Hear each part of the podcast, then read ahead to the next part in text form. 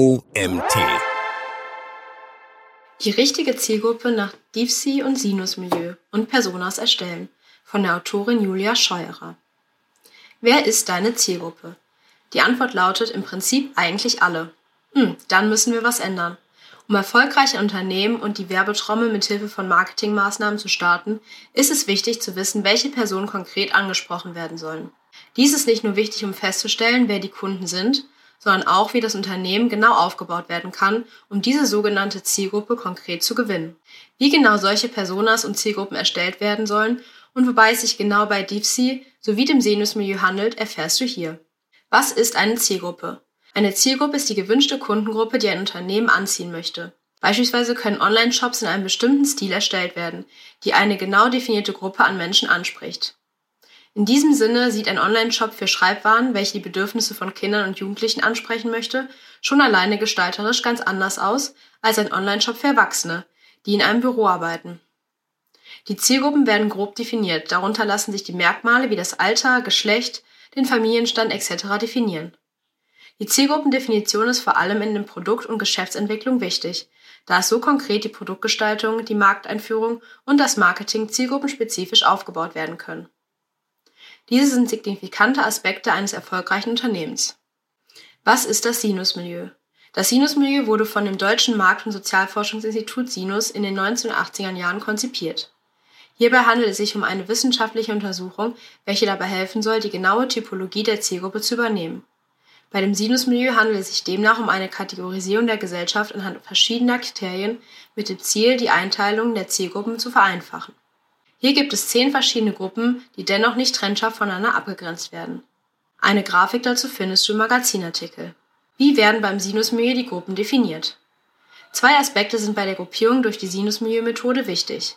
Das ist zum einen die soziale Lage und zum anderen die Grundorientierung. Die soziale Lage besteht aus dem Hintergrund der Person, welche sich in drei Schichten unterteilt. Die untere Mittelschicht oder Unterschicht, die mittlere Mittelschicht und die Oberschicht oder obere Mittelschicht. Die Grundorientierung setzt den Fokus auf den Werten der Person. Tradition, ohne Veränderung, sie möchten an den Traditionen festhalten. Modernisierung und Individualisierung, Status und Besitz sehr wichtig, Fokus und Authentizität. Oder Neuorientierung, postmaterialistisch, pragmatisch und schnelllebig. Sie wollen neue Dinge kennenlernen. Die zehn Gruppen. Bei den Sinusmilieus erfolgt die Differenzierung der verschiedenen Unterteilungen in zehn Gruppen. Diese Gruppen lauten wie folgt. Erstens konservativ etablierte. Sie legen Wert auf Lebensstandard und Status. Geboren in einer wohlhabenden Familie, Privatschule oder Abschluss an einer guten Universität. Zweitens, liberal-intellektuelle. Fokus auf Selbstentwicklung, hat studiert, Bereich Kultur, Geist und Sozialwissenschaften. Drittens, Performer. Erklimmen der Karriereleiter, schnelles Leben, Arbeit zahlt sich aus. Expeditive. Fokus auf Netzwerken, kreativ und individuell. Besitzer eines Blogs oder Podcasts. Fünftens, adaptiv-pragmatisch. Wachsendes Zukunftsmilieu, stabile Familie. Sechstens, bürgerliche Mitte. Harmonie und Ruhe. Erfolg wurde hart erarbeitet. Siebtens, sozial-ökologische. Kritik an Gesellschaft, hohe Bildung und Fokus auf Political Correctness. Achtens, traditionelle. Konservativ, wünschen keine Veränderung, damals war alles besser. Neuntens, prekäre. Haben Zukunftsängste, geringerer Bildungsstandard, kleinere Wohnung und geringes Einkommen. Zehntens, Hedonisten. Fokus auf der Gegenwart, schlechte Bildung und er feiert gerne. Eine Quelle dazu wurde ebenfalls angegeben. Was ist DIVSI? DIVSI steht für das Deutsche Institut für Vertrauen und Sicherheit im Internet. Diese haben im Jahr 2016 die DIVSI Internetmilieu-Methode entwickelt. Im Gegensatz zu der Sinus-Milieu-Methode fokussiert sich die DIVSI Internetmilieu-Methode mehr auf einen modernen Aspekt, dem Internet. Seit der Einführung des Internets in unsere Gesellschaft können Zielgruppen nun auch in anderen Bereichen konkreter definiert werden. Beispielsweise sind neue Gruppen wie der digital Souveräne oder der Identitäre Verunsicherte entstanden. Diese Gruppierungen sind besonders wichtig, wenn ein Unternehmer oder eine Unternehmerin beschließt, an seiner oder ihrer Online-Marketing-Strategie zu arbeiten. Wie werden die einzelnen Gruppierungen am besten durch die Optik angesprochen? Welche Social-Media-Kanäle sind besonders beliebt bei meiner Zielgruppe? Wie kann ich das Online-Marketing am effektivsten nutzen? Diese und weitere Fragen können durch die DIFSI Internet-Milieu-Methode durch das Deutsche Institut für Vertrauen und Sicherheit im Internet beantwortet werden. Die DIFSI Internet-Milieu-Gruppe lassen sich wie folgt in sieben Definitionen und Verhaltensweisen einteilen. Erstens die Verantwortung bedachten Etablierten. regelmäßige Internetnutzung und starke Risikowahrnehmung. Zweitens, die vorsichtigen Skeptiker. Zurückhaltend und schnell überfordert, vermeiden das Internet. Drittens, die internetfernen Verunsicherten. Die meiste Zeit offline und er sieht das Internet als Gefahr.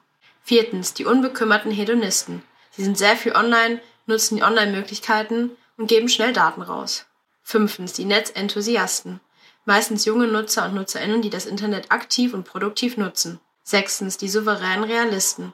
Nutzen das Internet stark, doch vermeiden die sozialen Netzwerke. Sie setzen den Fokus auf Sicherheit online. Siebtens, die effizienzorientierten Performer.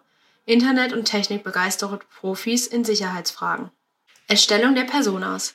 Personas ermöglichen es den Unternehmen, Herstellern und Designer, DesignerInnen und Produktentwicklern, Dienstleistungen oder Produkte herzustellen, die eine bestimmte Gruppe der Menschen anspricht. Diese Personas repräsentieren potenzielle Kunden des Unternehmens. Dabei kann genau definiert werden, was der Käufer oder die Käuferin erwartet, was die Hersteller in diesem Kunden genau geben können. Was sind Personas? Um genau den Käufer oder die Käuferin definieren zu können, sollte eine Käufer-Persona aufgebaut werden. Dabei sind verschiedene Aspekte wie das Nutzerverhalten und die Eigenschaften gefragt. Generell lässt sich allerdings sagen, dass eine Persona ein Prototyp einer Person ist, die beispielsweise in einem Online-Shop für Schreibwaren kauft. Dabei werden fiktive Personen entwickelt, die dabei helfen sollen, Entscheidungen über beispielsweise das Produktdesign zu treffen. Als Beispiel. Es soll eine neue App an den Mann gebracht werden. Dabei geht es um eine Fitness-App, die mit Workout-Videos zugleich einem Fitness-Tracker besticht. Hierbei liegt der Fokus auf einer männlichen Kundschaft, die gerne ihre Muskeln aufbauen möchte. Bevor die App in den Verkauf kommt, wird eine Käuferpersona oder auch Buyer-Persona genannt erstellt, die genau definiert, welche Menschen später diese App nutzen. Diese Persona nutzen dann die Designer und das Entwicklerteam, um die App optisch und funktional auf diese Personengruppe zuzuschneiden. Das hat den Vorteil, dass eine bestimmte Gruppe aktiv angesprochen werden kann, statt zu versuchen, eine große Gruppe für sich zu gewinnen. Auf dem ersten Blick erscheint es zwar besser, eine große Gruppe anzusprechen, da es auch so zu mehr Käufen kommen kann, doch kann das Produkt nicht auf einen großen Bereich zugeschnitten werden. Was Person A an der App gefällt, muss nicht auf Person B zutreffen. Warum sollten Personas und nicht Zielgruppen genutzt werden? Jetzt stellt sich die Frage, wo liegt der Unterschied zwischen Personas und Zielgruppen? Welche ist in diesem Fall eine bessere Option? Die Zielgruppen können als Grundgerüst gesehen werden. Hierbei wird den KäuferInnen ein Gesicht gegeben, doch kein Charakter.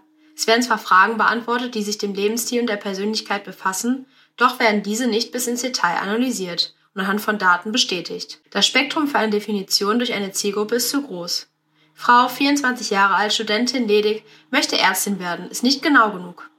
Die Personas hingegen gehen ins Detail und ermöglichen es, eine konkrete Content-Marketing-Strategie auszuarbeiten, wie diese zukünftigen KäuferInnen angesprochen werden können. Fünf Schritte zu deinen Personas. Wie kann nun aber deine Käufer-Persona erstellt werden? Dies erfolgt in fünf verschiedenen Schritten. Erstens, Fokus auf Persona setzen. Beginne mit einer groben Definition, wie deine Persona aussehen könnte. Ein Weg ist beispielsweise zuerst eine Zielgruppe zu erstellen und diese dann als Grundstruktur für eine konkrete Persona zu nehmen. Nutze auch Fragen, die wichtig sind für dein Gebiet, wenn du beispielsweise planst, einen Online-Shop zu öffnen. Zweitens, Daten sammeln. Wichtig ist es ebenfalls, genaue Daten zu sammeln, wenn du beispielsweise bereits einen Online-Shop hast, aber ein Produkt für einen bestimmten Käufer oder eine Käuferin auf den Markt bringen möchtest, kannst du genau sehen, welche Menschen deinen Shop besuchen. Auch wenn du planst, ein Produkt oder einen Online-Shop ganz frisch auf den Markt zu bringen, kannst du mit diversen Daten, die du deinem Spezialgebiet finden kannst, bereits wichtige Schlussfolgerungen ziehen. Nutze zum Beispiel interne Daten durch CRM, Kundenfeedback und Mitarbeiterbefragung sowie externe Daten durch Marktanalysen, Statistiken oder Interviews. Drittens, Analyse und Auswertung. Sammle so viele Daten, wie du kriegen kannst und werte diese aus. Wichtig ist hierbei vor allem auf die Gemeinsamkeiten der Datensammlung und der demografischen Daten zu setzen. Nun stelle dir die Fragen. Was ist meinem Kunden besonders wichtig? Welche Werte und Verhaltensweisen hat mein Kunde? Welche Ängste, Probleme, Motivation, Wünsche oder Bedürfnisse? Und so weiter. Diese Fragen helfen dir, deinen Kunden besser kennenzulernen. Viertens. Erstellen der Personas. Nun hast du alle wichtigen Informationen, die es dir ermöglichen, eine oder mehrere Personas zu erstellen. Erstelle dabei eine kurze Biografie und ein Profil. Halte allerdings im Gedächtnis, dass es sich hierbei nur um einen Prototypen handelt. Wenn du merkst, dass du Anpassungen machen möchtest, hast du immer die Chance, deine Persona zu bearbeiten. Fünftens, lebe die Personas. Nun hast du deine Personas erstellt, doch müssen diese in deinem Unternehmen auch etabliert werden. Deine Mitarbeiter und Mitarbeiterinnen sollten sich in diesen Personas vertraut machen und wissen, was deine Kunden wirklich wollen. Es hilft hierbei, die Steckbriefe zu den einzelnen Personas zu verteilen, sodass jeder Mitarbeiter oder jede Mitarbeiterin einen Überblick bekommt. Eine weitere Möglichkeit wäre ebenfalls, die Personas in den Mittelpunkt der Kommunikation zu stellen und so beispielsweise durch Rollenspiele den Kontakt zum Kunden zu praktizieren. So lernen deine MitarbeiterInnen den optimalen Umgang mit der Käuferpersona. Das war's wieder mit einem neuen OMT Magazin Podcast Artikel. Ich hoffe, es hat euch gefallen. Der Artikel wurde verfasst von der Autorin Julia Scheuerer. Julia Scheuerer kommt aus dem schönen Regensburg, Bayern. Sie hat die Social Media Agentur namens Peachtree im Januar 2019 gegründet. Sie betreut und berät KMUs und mittlerweile auch internationale Konzerne in den Bereichen Marketingstrategien und Branding sowie Kampagnenmanagement und Aufbau und Begleitung der Customer Journey speziell für Online-Shop-Betreiber.